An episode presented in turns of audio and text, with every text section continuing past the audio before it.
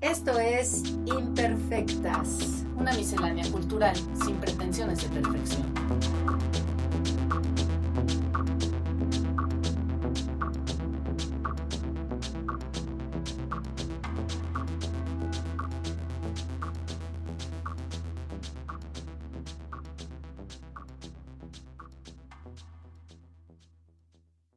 Buenos días aquí en México, buenas tardes en Holanda.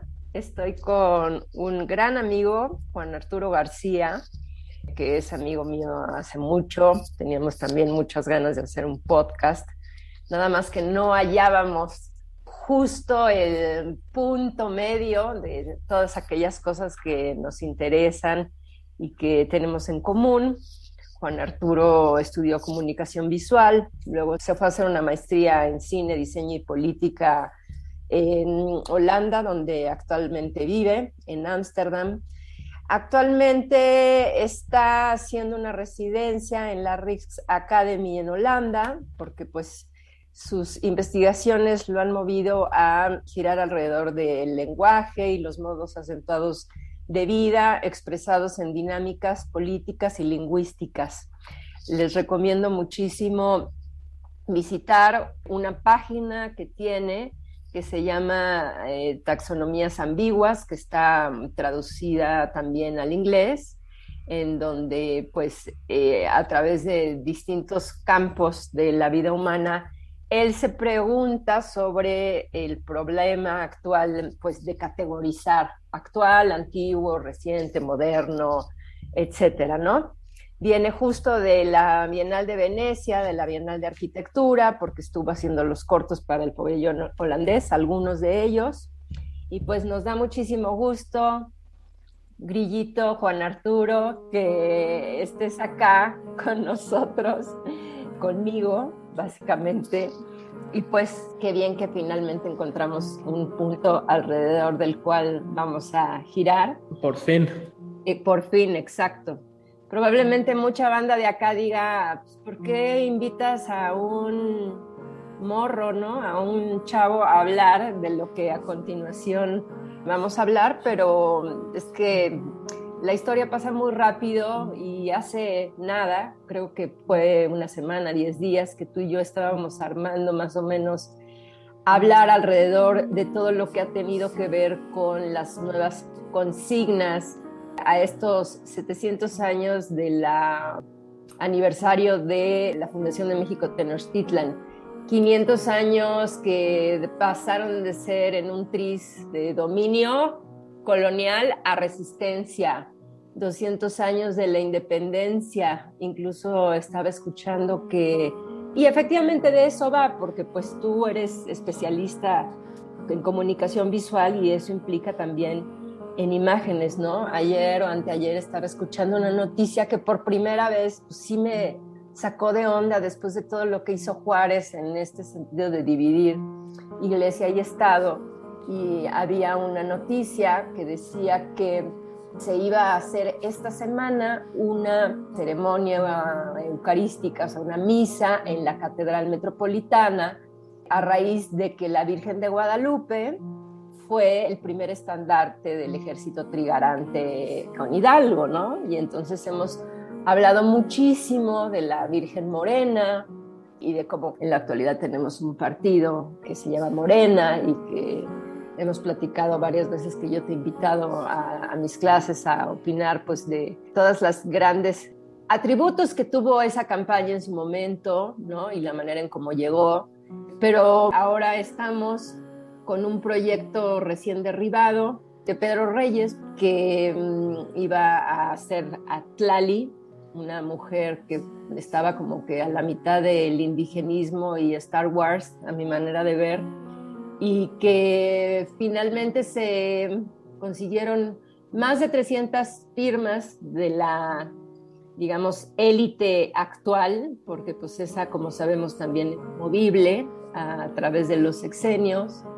Y pues también van a decir todos, pues, ¿por qué invitaste a Juan Arturo, que pues, no es chava, ¿no? Pero creo que esto tiene una serie de aristas importantes a analizar y que también pues no estamos pensando en un mundo en donde pues finalmente vamos a abatirnos los unos a los otros, sino que estamos intentando encontrar vías y mejores respuestas pues a todo este momento de revoluciones, ¿no? En donde hay ciertas cosas que dejaron de ser políticamente correctas, que se están replanteando, el lenguaje inclusivo, en fin, una serie de cosas. Entonces, pues bueno, nosotros nos quedamos en que estaba en suspenso, algo que generalmente se da a concurso y que esta vez, una vez más, no, como fue con el proyecto de Chapultepec con Orozco, y que pues de alguna manera el gobierno en turno replica lo que se supone que no iba a hacer y pues ni siquiera mandó a concurso y pues fue una cosa como muy espectacular el hecho de que Gabriel Orozco lo hiciera. Y pues ahora, muy cerca del informe de Claudia Sheinbaum, sucede algo parecido y pues sale Pedro Reyes, que pues es un artista eh, bastante conectado a nivel no solo nacional, sino internacional. Y todo el rechazo que se viene de la banda y hoy, que es, digamos, el día 2, 3, 4, no recuerdo exactamente, en donde está una mujer con el puño cerrado en el lugar donde antes estaba Cristóbal Colón, el puño cerrado en símbolo de lucha, puesto por las antimonumenta, ¿no? Y con una serie además de grafitis y cuestiones que pues nos hacen bien recordar en qué momento estamos, ¿no? En qué momento pues de las desapariciones, de la violencia, en fin, de una serie de cosas que cabría pues preguntarnos, ¿no? ¿A qué se debe esta celebración y qué intenta una de dos, de dignificar o de tapar? Entonces, pues ahora sí que donde tú quieras empezar, adelante. Muchas gracias por la invitación, Mapas, querida María Paz. Eh, bueno, yo creo que a lo mejor sería interesante entrar a discutir este tema casi que desde lo más eh, amplio o lo más anterior, ¿no? Que yo creo que puede ser un buen punto de partida y es el asunto del, del aniversario de la conquista. Yo creo que por ahí puede ser un buen punto de entrada y plantear de ahí distintas cosas, ¿no? Y bueno, me parece interesante porque digamos que nosotros como mexicanos conocemos muy bien una narrativa particular de lo que pasó desde 1521 para acá. Eh, está esa parte y luego de unos pocos años para acá, en términos gubernamentales, quiero decir, en términos de política pública, que tiene que ver, si no me equivoco, empieza esta onda con la carta a los reyes de España, ¿no? Para que pidieran perdón por los daños a los derechos humanos, la y el abuso. Y en su momento, hace tres años, dos años, o eh, más o menos cuando fue esto, nadie es pitorreo, pero, pero casi, ¿no?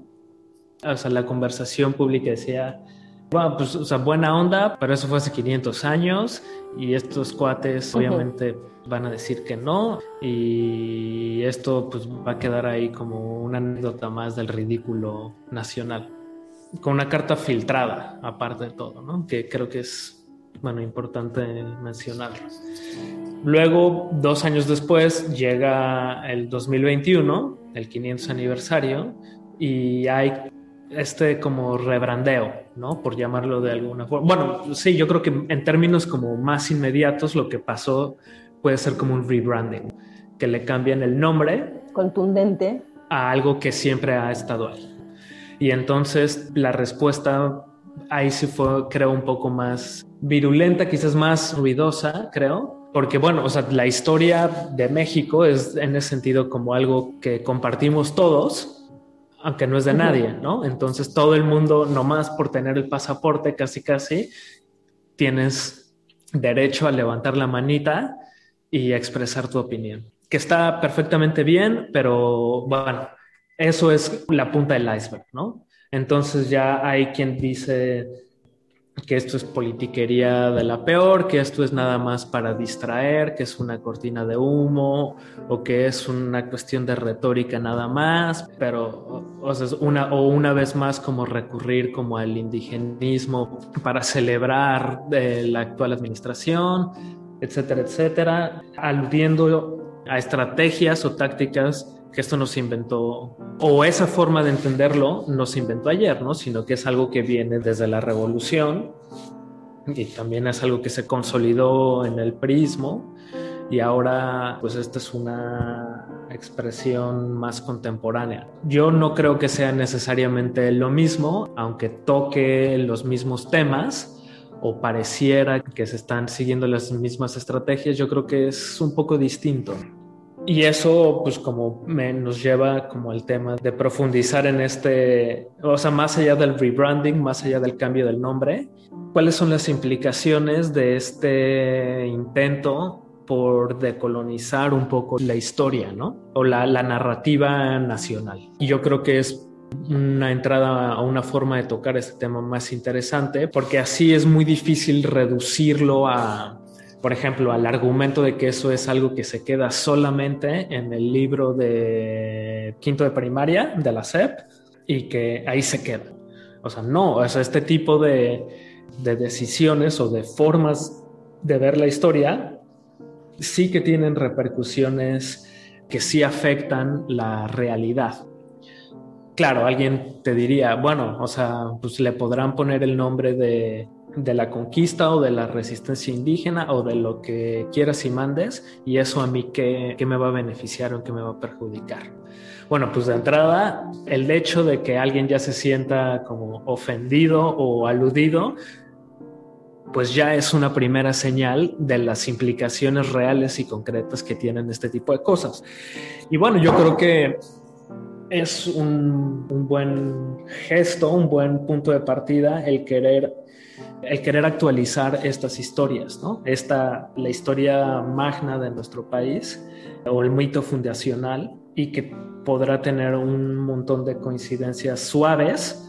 Por suaves me refiero a cosas que no son tangibles necesariamente, no es, un, no es necesariamente un monumento o no es necesariamente un edificio o algo así, pero vaya que tienen, que tienen eco en, las formas en las que nos entendemos a nosotros mismos. Claro, y justo también estábamos hace ya un buen rato, eh, unos años, ahora sí que hablando de taxonomías, temas que ya hemos tocado en otros podcasts, porque vamos de la noción de mestizaje ahora a hablar de indigenismos por qué el partido en turno, y eso tú me lo hiciste ver en algún momento, claramente utiliza esta retórica a partir de su nombre, ¿no? Que es Morena.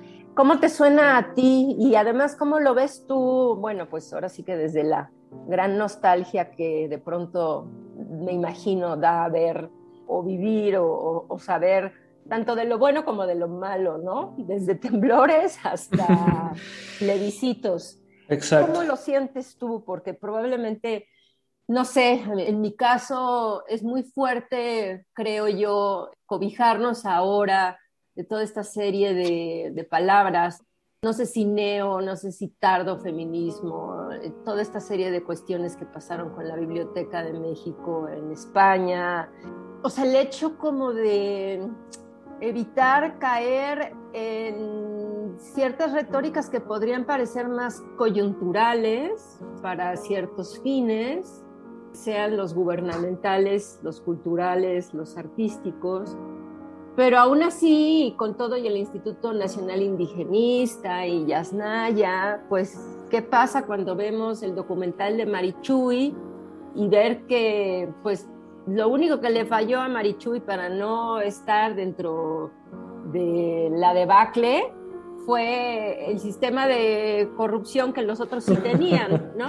Eh, para poder entrar y para poder participar como candidatos. O sea, porque pues por más que se hizo, eso lo puedes ver en el documental y la gente estaba allí y había gente que ayudaba y que casi que compraban un celular una ranchería para que todos se pudieran registrar, pero pues evidentemente con lo complejo y grande que es este país, eso fue casi imposible. Entonces, aquí te encuentras como dos contrastes, ¿no? Que además están en constante pugna, ¿no? O sea, estamos hablando de Morena y estamos hablando de los indigenismos y nunca antes se había hablado tanto de los white sicans ni de, los TikToks haciendo alusión a todo esto y lo único que a mí me parece es que más que involucrarnos, refleja el hecho de que estemos tan o más divididos que antes.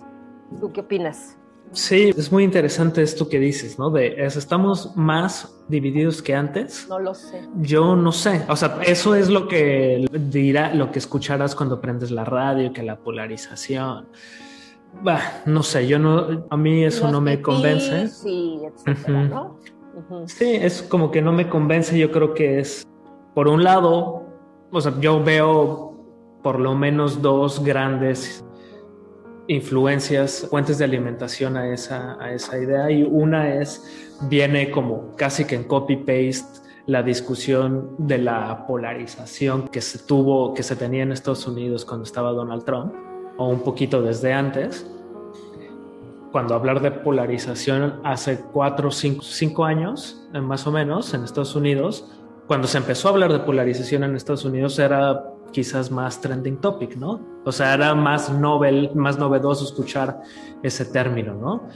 Hoy eh, como que eso se importó a México sin mayor eh, cuestionamiento ni modificación, entonces como que se asume que ahora sí hay polarización. Entonces todos los que estuvimos, o sea, en el 132, o sea, en las marchas de Ayotzinapa, en las marchas feministas, para no hablar de las de estas secciones, de las anteriores, la marcha por la paz, entonces eso era como disenso moderado, o qué, o qué era eso. Entonces, o sea, por un lado yo creo que el, el hecho de que exista disidencia per se o antagonismo no significa per se que haya polarización radical, por llamarlo de, alguna forma. ¿no?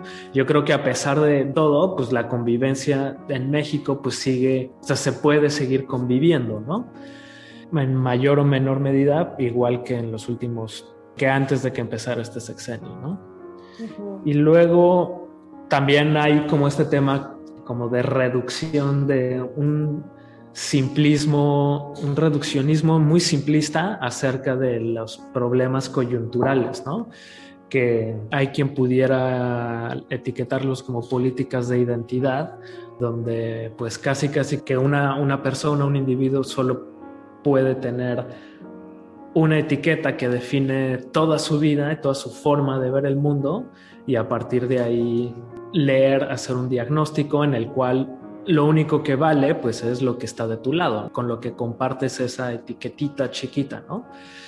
Esas dos formas tan o sea, simplistas de ver la, la, realidad creo que no ni reflejan la realidad mexicana que es mucho más compleja que solo fifis contra chairos o white contra indígenas. white contra indígenas o feministas contra contra lo que o sea exacto no Exacto, entonces, y bueno, que eso como contrapunto a lo que mencionabas de la misa de Benito Juárez, eso es como un gran ejemplo, ¿no? De que en México, o sea, México es un país laico. Constitucionalmente hablando. México es laico gracias a, gracias a, gracias a Dios que somos laicos, ¿no? Porque somos laicos en papel, pero bueno, tampoco es como que haya catecismo obligatorio en todas las... O sea, ¿qué, ¿qué es lo que está, cuál es el conflicto en que en papel sea un país laico y que en la práctica la gente no, lo no tiene nada de malo, ¿no? Y eso se refleja tanto en nuestra forma de actuar cotidiana como en la de las políticas públicas quizás que son producto de la interacción social de esas mismas personas. Pero bueno, yendo un poquito hacia atrás en esta historia reciente, a mí me llama mucho la atención, por ejemplo, cuando Brenda Lozano le ofrecen este puesto que de por sí ya había sido todo un chisme alrededor que nunca se llegó bien a bien a entender, a esclarecer. y luego pues llega en la mañanera AMLO diciendo que no, no tiene que ser solo una mujer, tiene que ser una mujer indígena, ¿no? Y después eh, el hecho de públicamente Brenda Lozano decir, pues, no. yo no me voy a, sí. yo no voy a renunciar, changa, ¿no? Exacto. exactamente. Pero luego, de nuevo, sucede algo parecido a lo que estábamos acostumbrados en sexenios pasados, ¿no? No importa si es la torre de luz, ¿no? La, torre de pus, que, como le dicen. en fin, que mm, a final de cuentas no te enteras, sino cuando ya está alguien puesto con un proyecto, en este caso Reyes, teniendo pues una cabeza que aparentemente se basaba en las de los Olmecas, pero pues que también traía un anillo en la nariz, por no decir un piercing. Y entonces, bueno, como que todo mundo empezó, pues evidentemente, yo dije ya, ya estoy esperando el sticker de la Tlali famosa y los memes. Y en fin, ¿no? O sea, todo esto para que a la hora de la hora no sucediera nada. Es interesante a tres años de la siguiente contienda presidencial en donde todos suponemos que por lo menos una mujer sí va a estar contendiendo por ella en la boleta, ¿no? Esperemos que más, pero bueno, o sea, no hay que nombrarlas y además pues no sabemos también, pues en los siguientes tres años que otras fuerzas se comiencen a, fortalecer y a salir. Pero tú me contabas, ¿no? Y lo que habíamos platicado previo a esto era súper interesante. Todo aquello que Reyes había dicho en relación con que él era un artista visual y, bueno, pues un escultor que no manejaba la piedra, pero bueno, en fin. ¿Tú cómo ves este cambio abrupto, de principio a fin, ¿no? De cómo nos enteramos a cómo se desvaneció. Sí, bueno, pues yo creo que para englobar como toda la problemática, creo que es, aunque haya sido muy atropellado este proceso, por lo menos creo que si algo, en algo podemos coincidir muchos, pues espero, es que aunque sea atropellado el proceso, por lo menos se está dando de esta manera, ¿no? Y no como hubiera sido lo normal hace 10 años. Bueno, pues está este cuate y se chingan y bueno, ahí así pasó, así pasó con Orozco, y todo. cuentas, con toda esta crisis que tenemos de los museos y de la partida presupuestal de cultura, a nadie le preguntaron. Simple y sencillamente nos valemos de la gran fama que tiene Orozco a nivel internacional como artista. Sí. Y pues ahí tienes un proyecto con todo un varo y un chingo de museos. Claro, pero lo de Orozco, lo de Orozco fue muy al principio del sexenio, cuando pues a lo mejor todavía era normal tener esa pues inercia, no, más bien era decir cómo, a ver, no estábamos en esto de que iban a haber nuevos cambios y de pronto pues se echan un proyecto a la, a la mejor manera. Por, por eso, por eso. Claro, o sea, y la banda se quejó, pero bueno, nomás se quedó ahí tres años antes de eso, claro. se hubiera dicho muy poco. Y tres años después de lo de Orozco, ahí sí escaló, ¿no? ya no solo fue como el, escándalo, ahora ya fue, ya implicó que se retractara el proyecto. Y perdón, no dije Torre de la Luz, Estela de Luz. Estela de Luz o Estela La suave crema, ¿no? Para la banda. Sí, a la suave crema famosa. O sea, entonces, ¿qué pasa, no? Nos enteramos así en una conferencia de prensa que va a haber una nueva escultura y se presenta y ya. O sea, muy sucintamente que va a ser este señor y va a presentar, eh, la propuesta es esta y eh, muestran un render que se llama Tlali y la descripción en un tweet. Ya ahí muere, ¿no? Pues obviamente todo el mundo se queda así expectante. Ahí empieza, según yo, como lo interesante del drama, ¿no? Que la comunicación oficial en un primer momento se quedó hasta ahí, luego durante los siguientes 48 horas hubo un montón de, mira, lo que son las cosas, ¿no? Creo que quien más se clavó en esta historia fue el país, el periódico El País de España, que fue a entrevistar a Pedro Reyes y, todo esto. entrevistándolo, ¿no? Acerca de por qué él y, o sea, una entrevista en un tono bastante neutral Pedro Reyes explicaba ¿no? su postura. Bueno, no solo su postura, sino también un poco el proceso. ¿no? Él cuenta un poco hasta cómo lo abordó el gobierno. Y la cosa es que esa, esa entrevista creo que no tuvo mucho eco porque a las 24 horas, al tercer día de la conferencia de prensa, pues sale como la, la carta de Tlale por los abajo, las abajo firmantes y uno que otro aliado para pedir como la cancelación de esa comisión. Aquí, entre paréntesis, logré encontrar la carta, la leí, la encontré después de, bueno, no fue lo primero que encontré.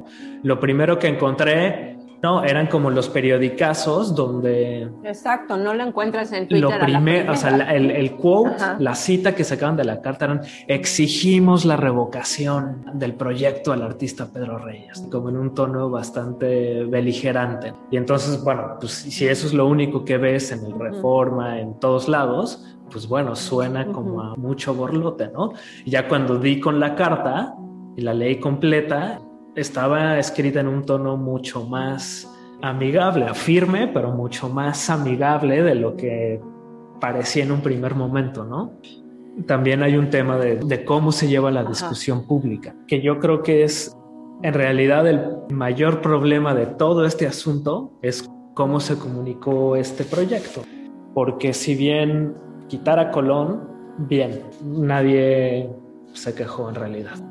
Todos de acuerdo. y entonces, en una lógica quizás más bonachona, pues reemplazarla con una escultura que apuntara como a las grandes cabezas olmecas, con un nombre náhuatl, que fuera una mujer, en donde estaba Colón, para el aniversario. Culturas indígenas, check. En la mujer, check. Sí, tiene muchas connotaciones. Una técnica ancestral, todo bien. Todo bien. Sí. Exacto. Escultórica, cabeza olmeca, tradición, historia, indigenismo, bla, bla, bla. Sí, bueno, y hasta eso, ¿no? Que pareciera alien. Bueno, yo creo que en ese sentido hasta, o sea, mejor eso a querer hacer una réplica de una cabeza olmeca original. Porque por lo menos pues es una versión contemporánea, ¿no? Tal cual, pero era eso finalmente lo que, lo que nadie podía llegar a entender. Y venimos de la esposa de Echeverría vistiéndose de Tehuana, Corte 2, la nueva secretaria de Cultura, disfrazándose de huipiles. Como que en ese sentido nadie entendía bien, por lo menos de primera instancia, porque esa imagen podía o no, a según la vieras, ser actual, ¿no? No estoy hablando si por el peinado o el piercing, pero yo muy probablemente que con todo y la pandemia, que vivo muy cerca de CEU, te podría decir que si en algo no se equivocaron es que a mí sí me parecía una representante por lo menos de algún movimiento feminista que estuviera ahí en el Che antes de que las sacaran por cuestiones del COVID. Eso puede llegar a ser también, como digo yo, muy cuestionable, porque finalmente también hay otra cosa interesante, o sea, cómo Pedro Reyes es el elegido que está casado con Carla Fernández, que tiene un taller llamado Taller Flora, ¿no? En donde se supone que es uno de tantos proyectos que intenta retribuir y reconocer, incluso, digamos, económicamente hablando, la tradición textil mexicana, pero reinterpretándola. Y bueno, pues las piezas de Carla Fernández y de Taller Flora no son así que digas baratísimas. Y por otro lado, pues un marido, Pedro Reyes, que se habla muchísimo de él al interior de, donde a según sea, es amigo o no es tan amigo, ¿no? Y que si su casa estilo brutalista no sé dónde, y que si cuando trabajó con el arquitecto que hizo el, Museo Soumaya, tan inspirado en Culjas, no voy a decir más nombres porque no valdría la pena, pero bueno, pues había un libro que hacían ellos dos, él haciendo para Casa Gallina y para otros proyectos instrumentos musicales con residuos o componentes que venían de armas, como que parecía que efectivamente lo que acabas de decir, ¿no? Check, check, check. Y además, pues bueno, o sea, un artista que está en la colección Jumex, ¿no? Y Taller Flora lo mismo. Claro. Pero, no es ningún hijo de vecino. O sea, como que se mezclaba todo. Pero una de las cosas que también más me llamó la atención es que no solamente era hombre, o sea, porque ese fue su principal pecado. ¿Cómo un hombre va a hacer una escultura dedicada a la mujer?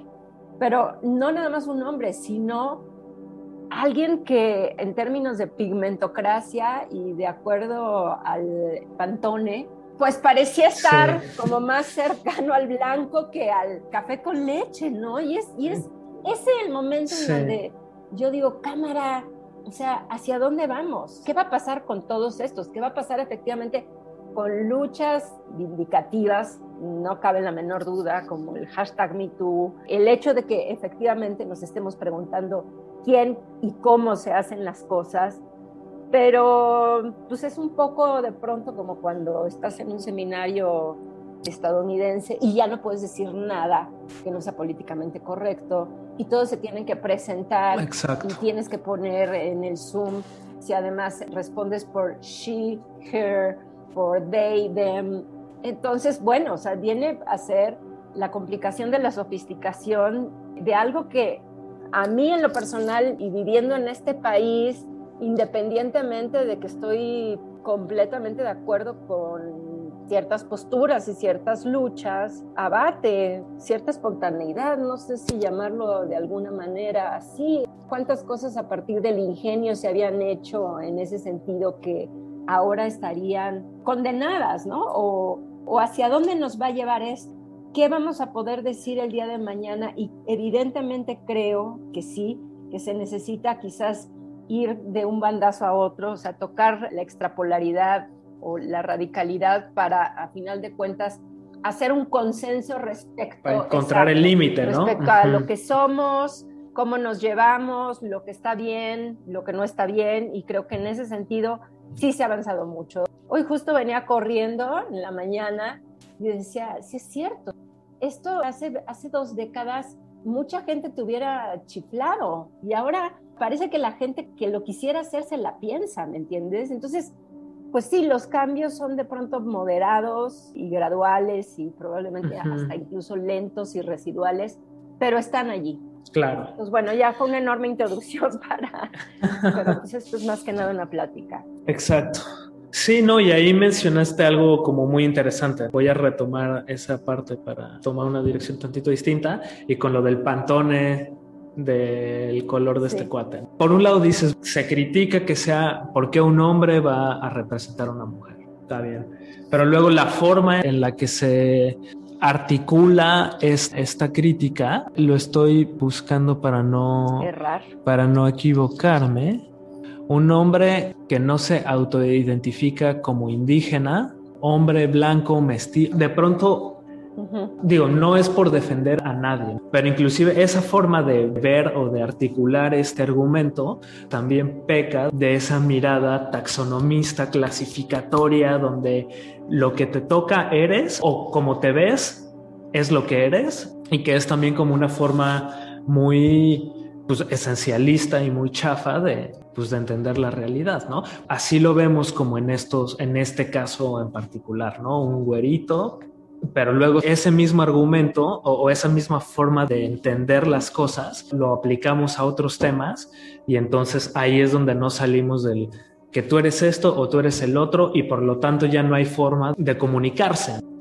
Y probablemente de lo que se quejaban de que a estos grupos en particular siempre han sido oprimidos, o sea, esa lógica de, para pronto de ahí viene como el concepto de racismo, ¿no? De clasificar a la gente, ¿no? A las personas. Entonces, si a esos nos vamos, bueno, podrás estar defendiendo otras banderas mucho más progresistas si quieres, pero si lo haces utilizando o recurriendo a los mismos conceptos o a las mismas herramientas o a las mismas tecnologías racistas, quizás apuntadas en otro sentido, o sea, ahí es donde ya no sé qué tanto esté, esté cayéndose en una coyuntura, en un trending topic, en vez de, de hablar desde un punto de vista donde se puedan sentar a la mesa varias más personas, ¿no? Que no se definan por ciertos rasgos particulares. Exacto, porque no hay que escaparnos de la verdadera realidad de este país en donde la élite cultural o artística se ha hecho a partir de familias. Podremos hablar de la importancia de la poesía indígena, ¿no? Pero pues luego te das cuenta que una de ellas es pues nada más y nada menos Natalia Toledo, hija de Toledo, que bueno, Toledo es maravilloso, hizo cosas increíbles, pero pues también parte de sus tácticas en el sentido, digamos, caciquista de la palabra también dejaban mucho que desear cuando él...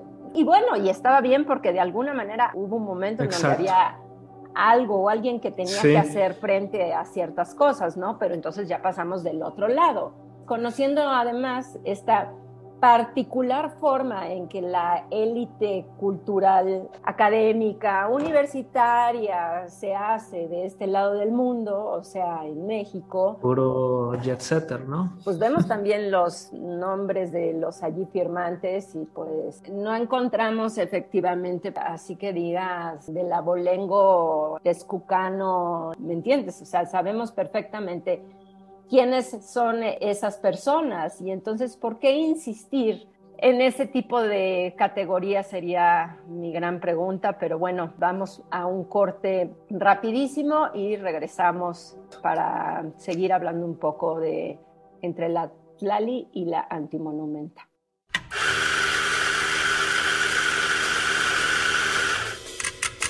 Expreso doble, cortado, americano, latte Todas nuestras bebidas están preparadas en el tiempo exacto, con la dosis perfecta, el molido justo y el beneficio agregado del cariño para lograr el efecto buen tono. Buen tono café. Todo está bien. Avenida Universidad 1887, local 5, Oxtopulco, Coyoacán. Búscanos en Facebook, Twitter e Instagram como arroba Buen Tono Café. Ven por un café a buen tono. Café cantante. Seguimos aquí con Juan Arturo García, hablando justo de Tlali a la antimonumenta, entre otras tantas cosas, porque no deja de ser una plática que de pronto tiene muchas vertientes. Actualizándonos un poco en eso, ¿Cómo ves tú este movimiento hecho quizás por, quizás no las más radicales, pero las que de alguna manera se asumen las encargadas de decir quién, cómo y cuándo, ¿no?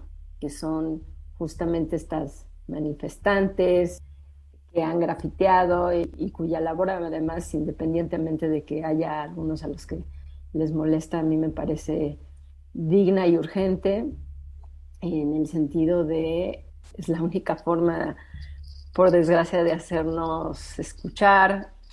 Habían fotos increíbles del monumento a la independencia grafiteados, también el monumento a Juárez, y era increíble ver cómo ese nuevo gobierno en turno ponía un día después, me acuerdo de uno de Ebrard diciendo que, que ya estaba limpio todo, ¿no? Sí, en el hemiciclo, ¿no? Sí, ajá, el hemiciclo. O Beatriz Müller diciendo que, que, que no, que no, que no se podía hacer eso con las cosas que eran de todos. Y quién en este momento, porque me acuerdo que un comité de restauradoras, sobre todo restauradoras, decían que aun cuando sí se requería evidentemente de una limpieza, ellas opinaban que pues las cosas se tenían que quedar así mientras lo que de origen se está pidiendo no cambie. Que se arregle, ¿no? Exactamente, porque pues el número va subiendo y a raíz de la pandemia sabemos que son más las muertas, hay más violencia intrafamiliar al interior de los hogares. Me acuerdo muy bien de cuando íbamos ahí como por, pues se mueren seis, siete mujeres y ahora estamos en once. Y hay ciertos delitos en estos recuentos que hacen sobre todo los medios que han bajado, pero la violencia hacia las mujeres no en un supuesto régimen o gobierno que se preciaba de conseguir eso, ¿no? Y con todas estas cosas tan, tan extrañas que están sucediendo respecto de la Guardia Nacional y dónde es que está parada y para qué sirve toda la cuestión migrante tan complicada que se está viviendo en el país. En fin, de Tlali a la antimonumenta, ¿Tú qué opinión te merece? Híjole. Bueno, es que ahorita tocaste muchos temas muy interesantes, pero bueno, yo creo que para no salirnos tanto de nuestra conversación original, te propongo que hablemos sobre el antimonumento para empezar. Yo quisiera apuntar para arrancar este, esta segunda parte, en respuesta como a propuesta de esta colectiva, de esta antimonumento en particular, pues una especie como de punto de partida, ¿no? O sea, el espacio público no es de nadie. Es de todos. No, el espacio público no es de nadie, pero afecta a todos. Entonces, a partir de esa idea, la concateno con lo que decían las conservadoras. Las restauradoras. Hay que dejar esto así mientras se resuelve el problema estructural, ¿no? Pon tú, ¿qué pasa cuando, si se lograra reducir 90%, 95% la violencia intrafamiliar, violencia de género, etcétera, etcétera. Cuando se lograra resolver eso, o si se lograra resolver eso en un año, ¿qué onda entonces con esas antimonumentos, con esas pintas? ¿Qué? Entonces ya las podemos quitar? O digo, porque ¿cuál es la función? La función es recordarnos dónde estamos parados. Exacto. fuera que, te hubieran eliminado, entonces no hubiera necesidad ni de manifestarse, ni de grafitear, ni de destruir nada. En ese sentido, el hecho de que una cuestión deje de ser un problema, por ejemplo, significa que entonces que ese capítulo se cierre y le podemos dar carpetazo. O, o en ese sentido, ¿cuál es la función de un monumento histórico? ¿Por qué? Un Colón o porque un Cuauhtémoc o porque cosas que pasaron, estatuas de cosas que pasaron hace 500 años. ¿Cuál es esa? Bueno, esa es como buena pregunta, creo. ¿Cómo tratar el espacio público en respuesta a o cómo proponer monumentos históricos en relación a problemas, a situaciones ultra contemporáneas? Y bueno, y eso ha sido todo un tema en el arte, ¿no? Justo ayer que estoy dando, estábamos viendo, por ejemplo, los monumentos que Hirschhorn propone hacer en comunidad o el uso que hace justo Wojcicko en, en lugares tan emblemáticos como el monumento a Washington, como las ruinas que quedaron en Hiroshima, como pues esta esfera emblemática de Tijuana y como ahí se proyecta justo lo contrario, o sea, la precariedad, el deseo de justicia, la vulnerabilidad, la indolencia, en fin, eso me parece interesante, ¿no? Y sobre todo además volviendo a Hirschhorn, que pues tú lo ves y dices un suizo impecable con sus lentes de armazón haciendo un monumento a Gramsci. ¿En dónde es que estamos parados entonces en esto de la antimonumenta? Mm, está bien, me parece, pero no entiendo bien qué sigue, porque además fue pues una gran noticia que uh, se viralizó en Twitter y en todos lados con muchas fotos de estas mujeres poniendo ellas mismas a una mujer en tono de lucha, ¿no? Haciendo mucho énfasis al puño cerrado, porque pues es como se tiene que estar ahora, puesto que en apariencia pareciera que las cosas cambian con poner un monumento dedicado a la mujer que es mitad indígena, mitad, pero lo cierto es que quizás estas nos llevan a pensar que efectivamente falta mucho todavía por recorrer. Sí, bueno, eso es una, una realidad. El problema ahí está, pero eso es un poco el problema de, de qué estamos representando para empezar, porque inclusive el hecho de que esta antimonumento dijeran el gobierno, bueno, ¿saben qué? Ahora le va, esa ya va a ser la permanente, ¿no? Los problemas van a seguir ahí, pero depende de cómo le vas con el aliciente o con, o con la tapadera de que ahora ya hay como un símbolo que, que opaca esa lucha anterior. Eso es algo que creo que es interesante pensar o discutir, porque algo que me parece valioso de este, casi que de cualquier movimiento social, es que estos movimientos sociales se nutren mucho de una posición como antagónica. Entonces, bueno, ¿no es esto como una cuestión como de institucionalizarse de alguna forma?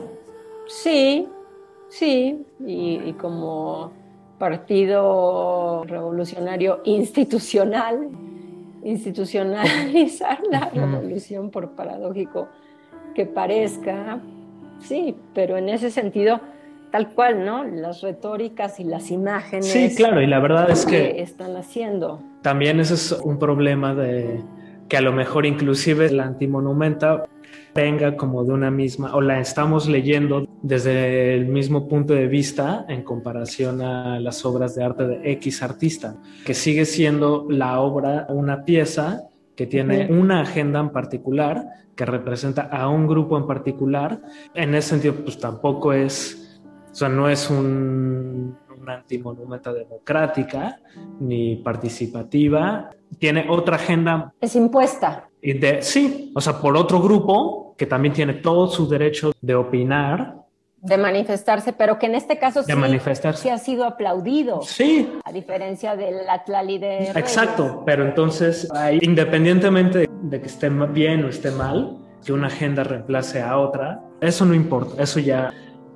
La discusión, yo creo que lo que genera todos estos problemas es que esto se sigue, el tema de, los monumentos históricos, se sigue viendo o lo seguimos entendiendo quizás como un, casi que como un premio, que en el caso de los artistas, por ejemplo, es algo que le dan a alguien ya se sentó, a alguien que ya tiene nombre, le cuelgan la medallita a alguien que para empezar no la necesitaba o sea, que se vuelve, que se entienden como una conquista o como la cúspide de algo, ¿no? Ya sea de una trayectoria artística o de un movimiento social o algo así, que es un punto de partida, que la historia de esto, de esta estatua, de este monumento se acaba casi casi que llega casi que al final de su vida cuando se construye, ¿no? Pero ¿no te parece a ti que justo a estas alturas, en este momento y luego de ya no digas tú siglos, milenios. Era tan clave lo que el monumento conmemorativamente implicaba, pero bueno, desde años antes de Cristo, ¿no? Y incluso esta serie de pedestales hacían que miraras hacia arriba, en hacia arriba. De reverencia. Lo que me parece interesante es, y también ha sido como que tema de una serie de cosas. Estaba viendo hace unas semanas documental que te lo recomiendo muchísimo si no es que lo has visto, a Dog Cold Money de PJ Harvey, que se va a Kosovo, a Kabul y sobre todo en Washington y habla de pronto una toma hacia el obelisco. Es un documental súper interesante porque por un lado ella se hace acompañar pues, de alguien que está filmando la vida en estos lugares, las ruinas, etcétera. Y mientras tanto ella se inspira para hacer álbum. Y después son como varios tiempos y varias partes ligados porque ellos llegan a Londres, hacen una especie de cápsula de grabación, no sé cómo llamarlo, pues sí, un, un lugar donde se va a hacer el disco pero que tiene un sistema en donde los de adentro, PJ Harvey los músicos no pueden ver hacia afuera, pero funciona como una pieza como de museo en tanto hay gente que está afuera viendo cómo se está haciendo. Pues evidentemente además pues PJ Harvey trae con todo este periplo que hace también, ¿no? Influencias de instrumentos orientales, de Europa Oriental, qué sé yo. Todo esto venía al caso porque hay una parte en donde dice el obelisco egipcio estaba dedicado a Ra, que estaba enfrente de las necrópolis, que luego Napoleón se lo trae, eh, nada más y nada menos en plan así de poder, ¿no? De yo soy el chingón. Y luego otro obelisco que se hace más el otro que está en Argentina, pero por lo menos el monumento a Washington, que se hace en el pleno siglo XIX. Y ella dice, estoy viendo, todos miran hacia un dedo enorme que señala hacia el cielo, como esto que había en las cuestiones piramidales en el sentido de la comunicación con Dios, de lo cercano que estabas con Dios, pero también pues que todos los gobernantes a final de cuentas eran los elegidos de Dios. Entonces, me parece que es muy raro ver cómo hoy en día seguimos insistiendo en hacer monumentos, porque sucedió en Berlín, ¿no? Bueno, pues ahora vamos a hacer el monumento de la diversidad. Y entonces salieron los gitanos y dijeron, pues no, que sea de los gitanos también, porque los gitanos hemos sido este, redimidos. Y... Entonces, pues tendrías una especie de monumentalitis aguda en el mundo haciendo en cada pinche esquina un monumento. ¿Qué nos están tratando de decir a estas alturas esa serie de comportamientos? O sea, que me parece a mí que ya deberían de estar honestamente destituidos, ¿no? Hay un monumento que seguramente te ha de sonar, que fue hecho, ahorita me acuerdo con el apellido, me acuerdo perfecto, justamente de un monumento caminante, ¿no? Un monumento como los que se hacían antes, digamos, fortuitos o efímeros, y entonces ella hace uno, y por eso es que le dan un premio en Europa, pero es que estoy buscando el dato en la computadora. Es Alicia Framis, no, no era Fraser, Alicia Framis en The Walking Monument en 1997, que es tal cual un monumento hecho por personas, donde así recuerda lo del, desde el palo encebado hasta que hay una serie de culturas que están en la cultura india, en los españoles, y entonces ellos hacen un monumento hecho de gente que va caminando justo en relación, ah, mira, a, a un monumento en Ámsterdam, the National Monument, que quería celebrar a los caídos de no sé qué. Y entonces todo el mundo decía, ¿pero por qué? ¿Quién decide eso? Y entonces pues el gesto de Alicia Framis en el Walking Monument era justo destituir de nuestras cabezas la noción debemos de seguir insistiendo en hacer cosas conmemorativas porque claro, ¿no? Durante mucho tiempo estuvo bien visto decir que fuimos descubiertos por un señor llamado Cristóbal Colón. Y de pronto, hasta que, ya, no, y las estatuas secuestres o los monumentos a George Washington, pues todo bien hasta el momento en que alguien puso el dedo en el renglón ya no. donde pues este cuate tenía esclavos y Black Lives Matter. ¿Y ¿Por qué no optamos por otra cosa? Claro, esto yo creo que es una de las grandes bondades que de este tipo de, conversaciones que estamos teniendo ahora en México, ¿no? Bueno, que no son nuevas tampoco en nuestro país, pero eso, yo no sé si el tema de hacer monumentos per se esté mal, si sea una cosa retrógrada, pase o lo que sea. También el tema de ser políticamente correcto con el espacio público por ejemplo, lo de quitar las estatuas de los esclavistas en Estados Unidos, bueno, en Holanda está como una especie como del equivalente de, la Navidad, del Sinterklaas, que, que desfilan personas en blackface. Y por un lado entiendo como el tema de que esas representaciones siguen, el argumento de que siguen perpetuando estereotipos y estigmas, etcétera, etcétera. Pero por otro lado, pues también avanzó la pregunta. Este tipo de ceremonias o de tradiciones históricas, ¿qué tan históricas son? Porque así como que digas, ya dejó de existir el racismo aquí en Holanda o en Estados Unidos, y que hacer eso sea recordar un mal sueño, not really, ¿no? O sea, o el tema de, o sea, de simplemente quitar eso y hacer de cuenta de ahora en adelante que eso nunca pasó. Exacto. Pues también es muy problemático, ¿no? Porque es negar, es darle la espalda a los últimos 500 años en, los que el primer mundo se volvió primer mundo gracias a ese tipo de prácticas. Se corre el riesgo de que entonces todo se vuelva unilateral, monocultural y buenecito. O hacer un plebiscito para todo, incluso para hacer... Eh, sí. Esto me estaba refiriendo al monumento que hicieron estos artistas escandinavos, Elmgren y Draxet, en Berlín, ¿no? Como se vinieron todas las minorías encima, así de, bueno, ya si se va a hacer el monumento, digamos, del LGBTI, pues entonces que también se haga el monumento de tal y de tal y de tal. Y entonces, pues creo que si la cosa se va a que Trump vuelve a ganar y de pronto The Handmaid's Tale es ya una realidad y pues nos vamos a la mismísima mierda, seguirán haciendo monumentos, pero... Es que ahí este tema de la participación también es como... Pero de la participación... No, bueno, es que, el es que es eso, ¿no? O sea, ya la participación en el siglo XXI, pues ya es una estrategia políticamente correcta y que en muchos casos genera más problemas de los que resuelven.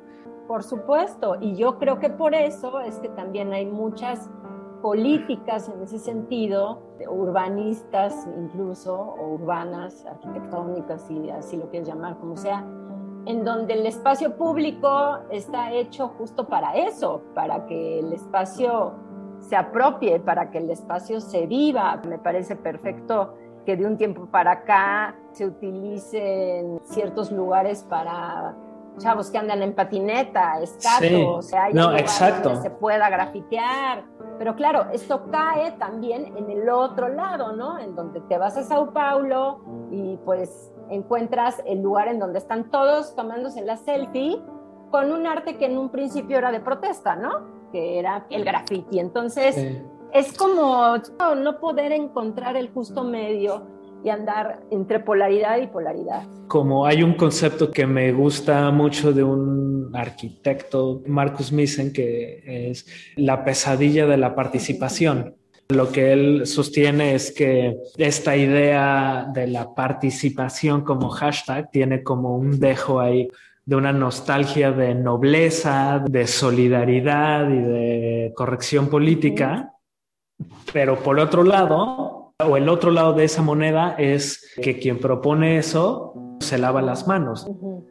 Porque entonces ya no hay como accountability, porque, porque entonces yo no decidí, quienes decidieron fueron estos. Entonces ya cualquier cosa con ellos. Con ellos.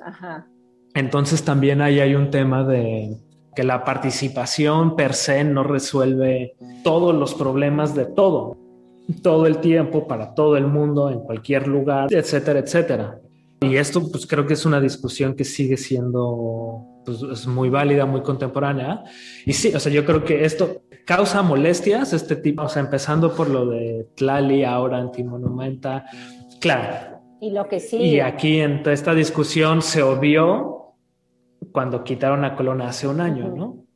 O sea, que ahí como que no, no, nadie se quejó demasiado, ¿no? O sea, se quedaba vacío. Porque nadie pela los monumentos hasta que los cambian. Claro, y todo el mundo se preguntaba si... Porque ese güey tenía ahí 100 años y nunca nadie se quejó de que estuviera Colón ahí. ¿Y van a volver a poner a Cuitláhuac o a quién van a poner? ¿Y por qué él y no al otro? Y bueno, claro, o sea, son conversaciones incómodas, molestas para ciertos, pues sí, la verdad, hasta para las antimonumentas, o sea, tener que bueno, es una arena de conflicto, ¿no? O sea, tienen que hacer eso en tanto que sus problemas reales no están resueltos. Un problema para muchas personas, sí.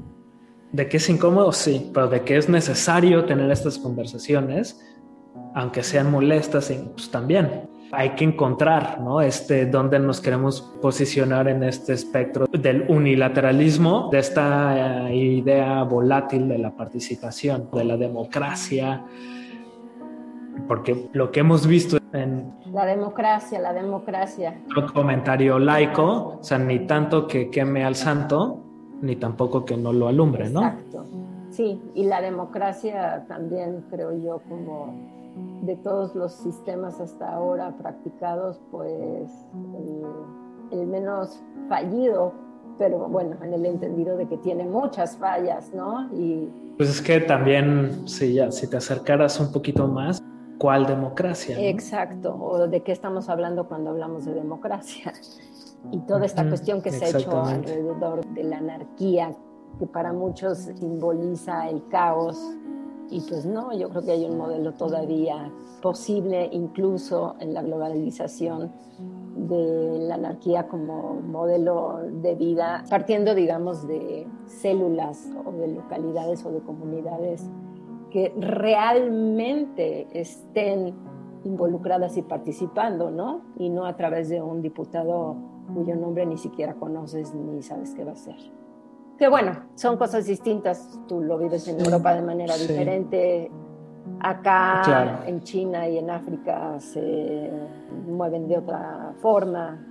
Es terrible y patético porque pues lo que seguimos sintiendo nosotros aquí es que no importa el color ni la nueva tipografía del gobierno en turno en el siguiente sexenio, hay algo que aparentemente no cambia. Sí, sí, sí, digo, también, entonces en ese sentido podríamos aludir como a una especie como de nihilismo simbólico, pero bueno, por otro lado, también hay que ubicar o recordar simplemente que todas estas cosas son rasgos que están muy enraizados en la psique, en nuestra mentalidad, en nuestra forma de ser. Por poner otra vez como el ejemplo, de, todo el mundo sabía que tener un monumento de Colón estaba mal, pero pues todo el mundo que pasó por reforma nunca lo vio. ¿Nunca vio que lo quitaron? No, nunca vio que estaba ahí, ¿no? Porque entonces se hubiera ido a quejar. Bueno, hasta que llegó alguien que se quejó y por eso fue que lo quitaron. No, bueno, por eso, en el 2020. Ajá o estas cuestiones en términos como de, de, la política nacional, cuestiones como de paridad de género, de la eliminación de la corrupción, etcétera, etcétera. son cosas que no, que no se van a resolver. O bueno, por ejemplo, cosas como, como, así. como la paridad de género, pues eso sí se puede resolver de un plumazo. De ahí a que la paridad sí se puede resolver de un plumazo, ¿no? La equidad, no. Y resolverla, pues pasa primero por el plumazo de la paridad, pero luego hacer que los miembros de ese congreso, de ese cuerpo colegial, de ese grupo, que asuman esos valores o que cambien el chip, pues ya no es tan fácil. No lo mandan, no se hace así moviendo un switch y que también eso recae como en, en uno, ¿no? En la gente. Ese tipo de cambios no van a pasar en 15 minutos es doloroso es verlos tratar de conformarse, yo creo que no hay, no hay de otra, ¿no? Exacto.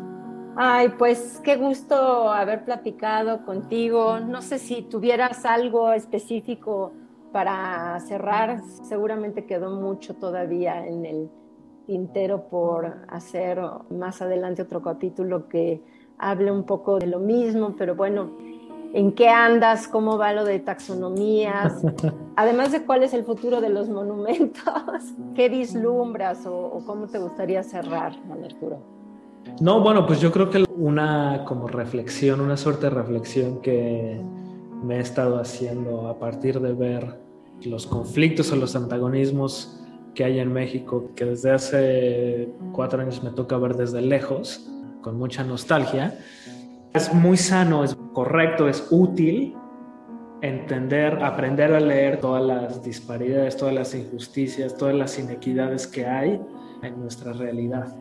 Eso yo creo que es un primer paso. y ahí pues vamos muy bien, ¿no? En poder aprender a señalar las cosas que no nos gustan. Aquí la lucha es aprender a, una meta lucha es aprender como a dejar de quedarnos en el presente para atrás y empezar también a hablar del presente para adelante. Ahora sí que quiera Dios. Dios mediante, sí.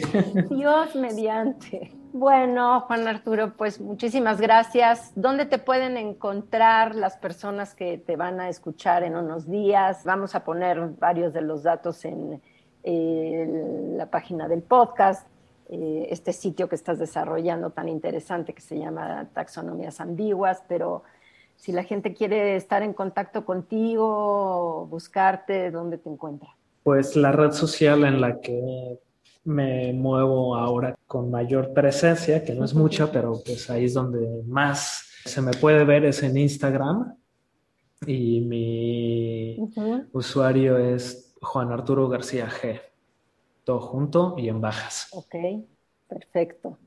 Y bueno, ya saben que nosotros somos arroba imperfectas con doble R en Twitter, en Instagram, que tenemos también un Gmail imperfectas gmail.com o imperfectas podcast, en fin, no se preocupen, eso también lo pondré. Pues hasta la que sigue, eh, muchas gracias por la atención y gracias por aquí tan temprano y allá un poco más tarde, Juan Arturo, por estas horas de grata conversación. Igualmente y encantado. Pues nos veremos muy pronto. Te mando un beso y un abrazo. Te extrañamos y que ya llegue octubre porque pues así vienes un ratito, entonces ojalá y nos des anuencia. Bueno, adiós. Listo, muchísimas gracias. Bye.